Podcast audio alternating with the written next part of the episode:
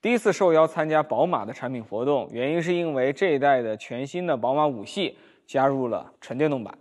我现场就随机邀请了一位工作人员，请他帮我手持做个拍摄，顺便提几个关于一款新车的经典而简单的问题，这样我聊天更容易上情绪、上状态。实践表明方法非常有效，但下次最好换个姑娘。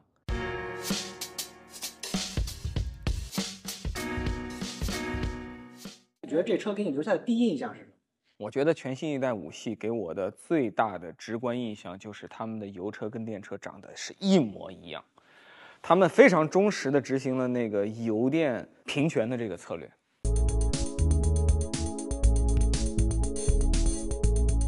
其实你仔细看，格栅是有差别的，这个是运动套件。对吧？这个是商务高端套件，但是呢，他们的设计师对这两个套件是采用一种平权化处理，就是说，如果你要买纯电版，你可以选运动，可以选商务；你买燃油版，你也可以选运动，可以选商务。整车的三维你看一圈，只有一个地方有区别，跟我来。这里这个数字五，它发着微微的蓝光，是纯电版的 i 五。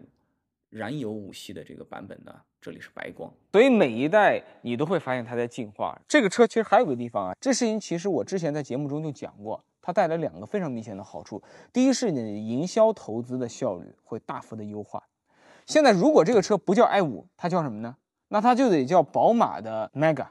它就得叫宝马的 P7，得叫宝马的零零七，然后你会要跟市场讲一套全新的故事，然后让用户搞清楚三系、五系、七系和这台全新的 Mega 到底有什么关系。就是你需要让用户重新从零教育市场，而且教育完之后，你还非常难保证你全新树立这个车型品牌怎么跟你富有历史传承的这个宝马五系这个车型品牌去 PK。那你干嘛要做这个事情呢？吃力不讨好，就是你没有必要干，你继承就行了，对不对？啊，营销效率优化，第二研发效率优化。你一个大企业负担一个整车平台投资是非常高的，因为这些公司的标准，这些公司对风险的容忍是很低的，所以呢，动不动就是百亿级的投资。我同时干两个平台生产这些车，还不如我他妈就干好一个平台，然后把这些车给搞出来。我降低了研发的投入，我就能够降低开支，降低开支，我实现同等的利润率，我就可以降低售价，我就可以降低从消费者的兜里掏来的钱。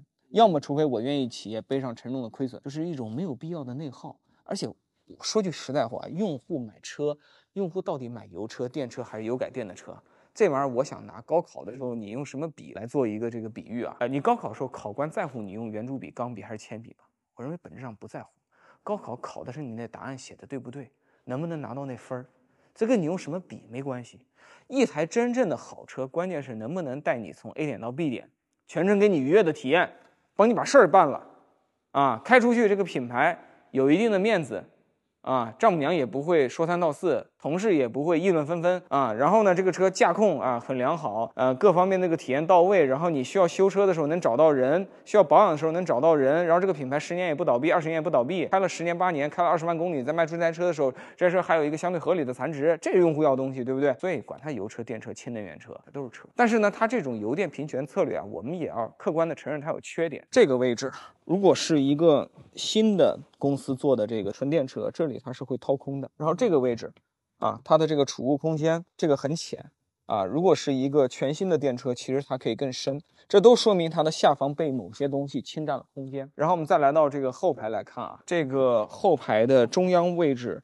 它的这个东西跟传统燃油车是一样的，它是凸起的，对，所以这个前后贯穿的这个凸起，我虽然没跟产品确认，但我基本能够肯定，它就是这个为了油车的四驱的传动轴，这就是油电协同的时候，为了油车的部分功能的实现，电车的产品就要相应的做出一定的妥协和让步了，所以这个车的电车的得房率呢？它的一个纯电平台的可能的极限版本比，我认为可能就妥协了那么百分之三。但是现在你真开一台五系啊，或者是对吧，奔驰 E Class 这个级别的车，有多大概率它坐满五个人？不大吧？确实很小。哎，所以说这个事儿影响也其实不是很大。然后如果我们来到这个后排空间的话呢，我看的还是比较仔细的。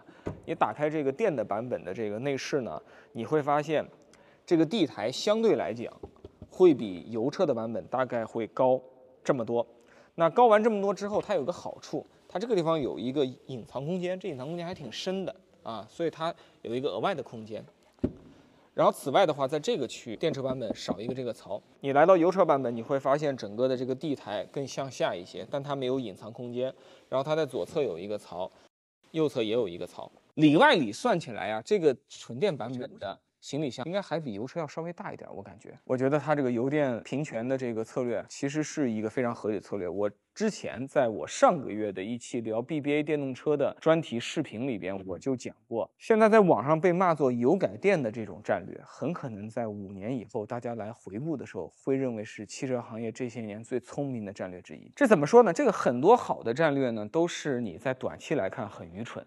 甚至很消极，但从长期来看，有可能很精明、很明智的一种策略，就是这个解释成本特别低。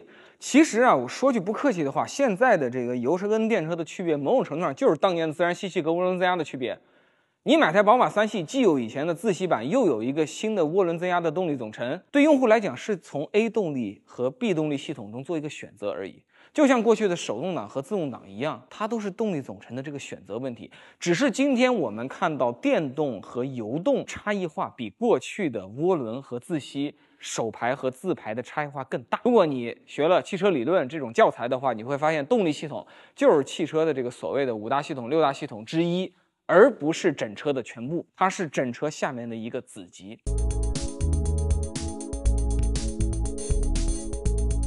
如果你在二零二三年的年底或者在明年年初你摸到这款车，你会觉得它给到你一个宝马新一代五系应有的这种设计、应有的这个驾驶的体验、应有的这个豪华质感，你还会得到一个这个级别的电动车应有的这个续航水平啊！它的标配基本上是八十度，CLTC 大概在五百七左右。高配的电池包，我听说是会有，现在还没有公布。我认为很可能高配会超过一百度，CLTC 会超过七百。然后它还会有一个顶配，应该是一个进口的标轴的非加长的双电机的一个性能版，这个应该卖不了多少，所以它也没有必要做国产的额外的投资，它直接从海外去进口就好了。虽然我现在还没有开过这个车，但因为我最近开过宝马的 i3、iX3，即使到了电动车时代，这种公司不会把底盘和转向。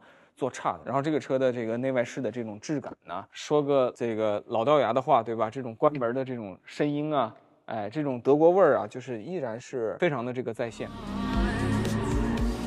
啊，它既不像现在一些新势力搞的空间那么那么大，那么那么奢华。我现在坐进后排，对不对？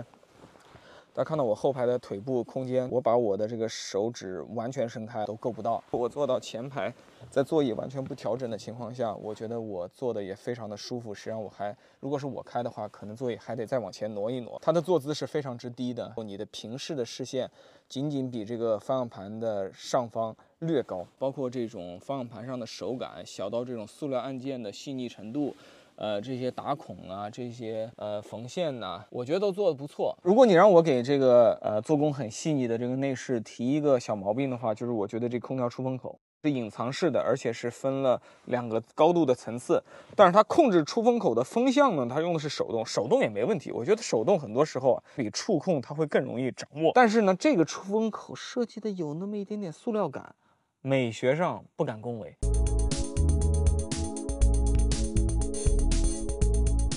十几年前，你去看丰田第一次在国内推这个国产的混合动力凯美瑞的时候，你会发现啊，它的混合动力版的凯美瑞和油的版的凯美瑞造型就会做差异。这混合动的版呢，它会做很多的蓝色元素。会有一些特殊的标志来证明它这个晴朗天空的愿景，证明它这个绿色，证明它新能源，证明它环保。然后前些年呢，我们看到很多的这种新势力造车也好，美国硅谷的特斯拉也好，他们都千方百计的让他们做出来的新款电动车跟过去的传统燃油车尽量的划清界限，保持血缘上的这种距离感。那为什么这么干呢？是因为在那个时代，这种产品是非常创新的新生事物。创新的新生事物，你要寻找消费者是很困难的，因为大多数人不愿意吃螃蟹，你得找到少数的愿意吃螃蟹的人。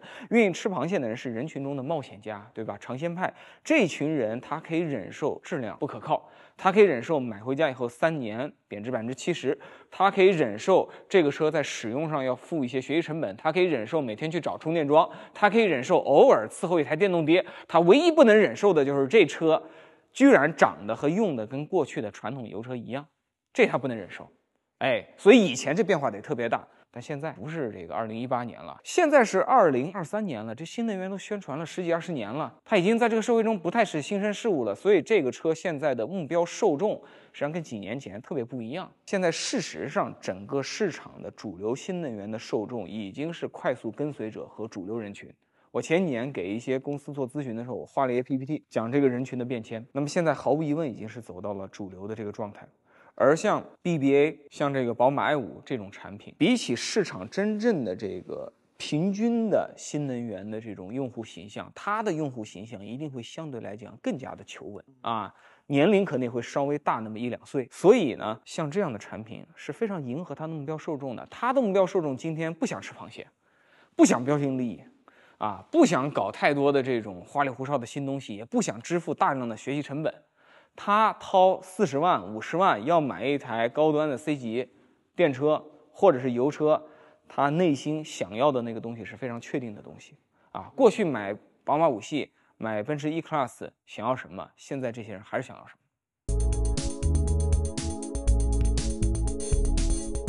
据我所知，宝马的电动车在 BBA 里面。卖的还是相对来说不错的一个品牌。我特别想知道，你觉得纯电的五系 i 五这款车，它的最直接的竞争对手会是谁呢？你从纯产品和技术的角度来讲，只有未来的 ET 七，因为奥迪没有出牌，奔驰没有出牌，凯迪拉克没有出牌，沃尔沃没有出牌。你去买一个五米一左右的 C 级的高端纯电车，现在就这俩选择，这个还。即将上市的状态，但是呢，你从品牌的人群和实际市场的这种需求的角度，ET 七跟这车还是很不一样的。ET 七来来自一个新势力创业公司，它强的是一些创新的服务、创新的模式、创新的智能化的功能。但是我们客观来讲，也要看到。第一，ET7 卖的并不是很好。其次呢，它的价格其实比起 BBA 啊，或者说整个这个高端的 C 级车的这个平均的成交价格，还是价格偏高一点。而这个另一点我们要看到的是，其实，在各个细分市场，用户接受新事物、接受新能源的速度是不一样的。我认为，这种 C 级、D 级的高端轿车的用户，几乎是全市场中最保守、最传统的用户啊。你买一个五万、八万的这种简单的代步车啊，你买一个二十万的 SUV，相对来讲，你更容易拥抱新能源啊，因为那些用户买车更加以功能为需求，以个人的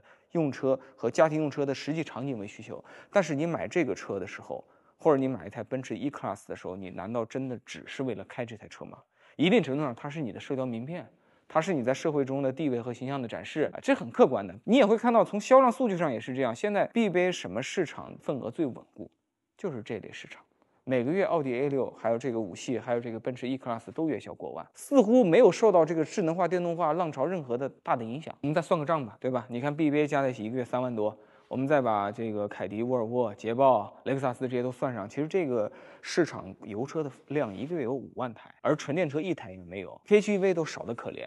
那么在这个情况下，这个车上市以后啊，只要能从这个五万的庞大的基盘里，我不说多，我就转换个百分之五到百分之十，我一个月是两千五到五千台。这个对于五系这个体量来讲，就是一个不小的增量了，对吧？你本来油车你干个一万出头，你全新换代产品力提升了，对吧？你比上一代生涯末期的五系销量再涨个百分之二三十，这很正常。然后你靠这个再带来个百分之二十左右的增量。一个月有个三四千台，我觉得宝马应该会满意。然后接下来就要看奔驰跟奥迪什么时候还手。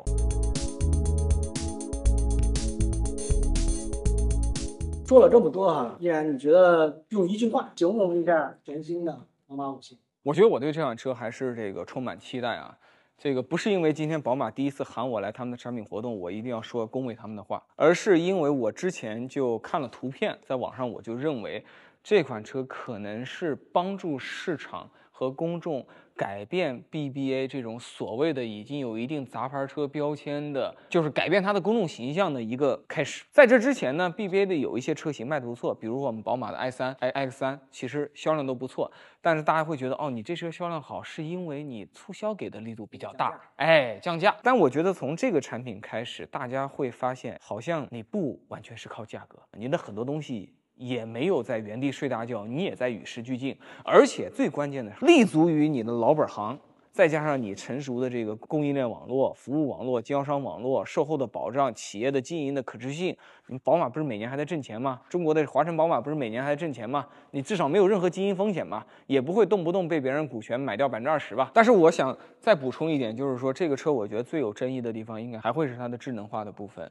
因为关于智能化，现在大家很难有共识。站在一部分先锋派、年轻的这种理性的理工男用户的角度，做到智能化非常领先，头部的几个那种网红的那种品牌提供的智能化体验，他们觉得那才是好的智能化，除那之外都一无是处。这是一派观点，对不对？举个例子，你比如说我现在买电脑，对我来讲啊，我电脑就只会接受两个品牌，要么 MacBook，要么 ThinkPad。但至于你是 ThinkPad 内部的具体哪个型号，哪个型号运用了哪个最新的存储功能、最新的这个芯片，哪个芯片比哪个芯片又强了那么百分之二十，又有哪个独特的软件适配了这玩意儿，这玩意儿我不关心。然后买手机的用户也是一样，你别看网上大家为了手机那些细节和一些创新功能吵来吵去，大部分的用户。并不是新奇技术的这种极致的支持者，所以我想说，这个车肯定在智能化体验上，它现在肯定不是市场第一梯队，这是事实。但是做智能化的第一梯队，到底是不是五六亿所代表的 C 级高端车的用户的核心诉求？这个事情打一个巨大的问号啊！如果它是，今天 ET7 应该已经卖得很好。因为 ET7 的智能化，我认为就比 BBA 的油车同级别是要好的。再说了，这个车的智能化，我看也是有一定的进步的。车机一直在以比较缓慢的速度向前迭代啊。然后它的自动驾驶辅助，我客观的说啊，其实我以前也开过宝马其他车，你别看没有那些一些花哨的新奇的一些非常创新的新功能，但是在靠谱的这个 L2 自动驾驶辅助这件事情上，其实它的体验甚至比很多新势力做的都要好。这种产品，包括我在瑞典之前试沃尔沃的一些产品。它的自动驾驶的功能清单很可能打不赢很多很多其他的品牌，但是对它已经上了功能清单的功能，用着是好用的。但是市场上现在很遗憾，有另外一种现象，功能清单很长，里边的一些基本功能做的并不是很好，包括跟车距离的保持，包括对车道线的有效的识别，在不同的天气和光线情况下，我不想说谁一定比谁正确，我想说的是，这个市场上有的人追求功能清单。追求迅速的比所有人更早一步体验这些大家没体验过的功能，有这样的人，但是也有一些人呢，不追求功能清单的最长，而追求你给我的东西都靠谱。好，就聊到这儿吧。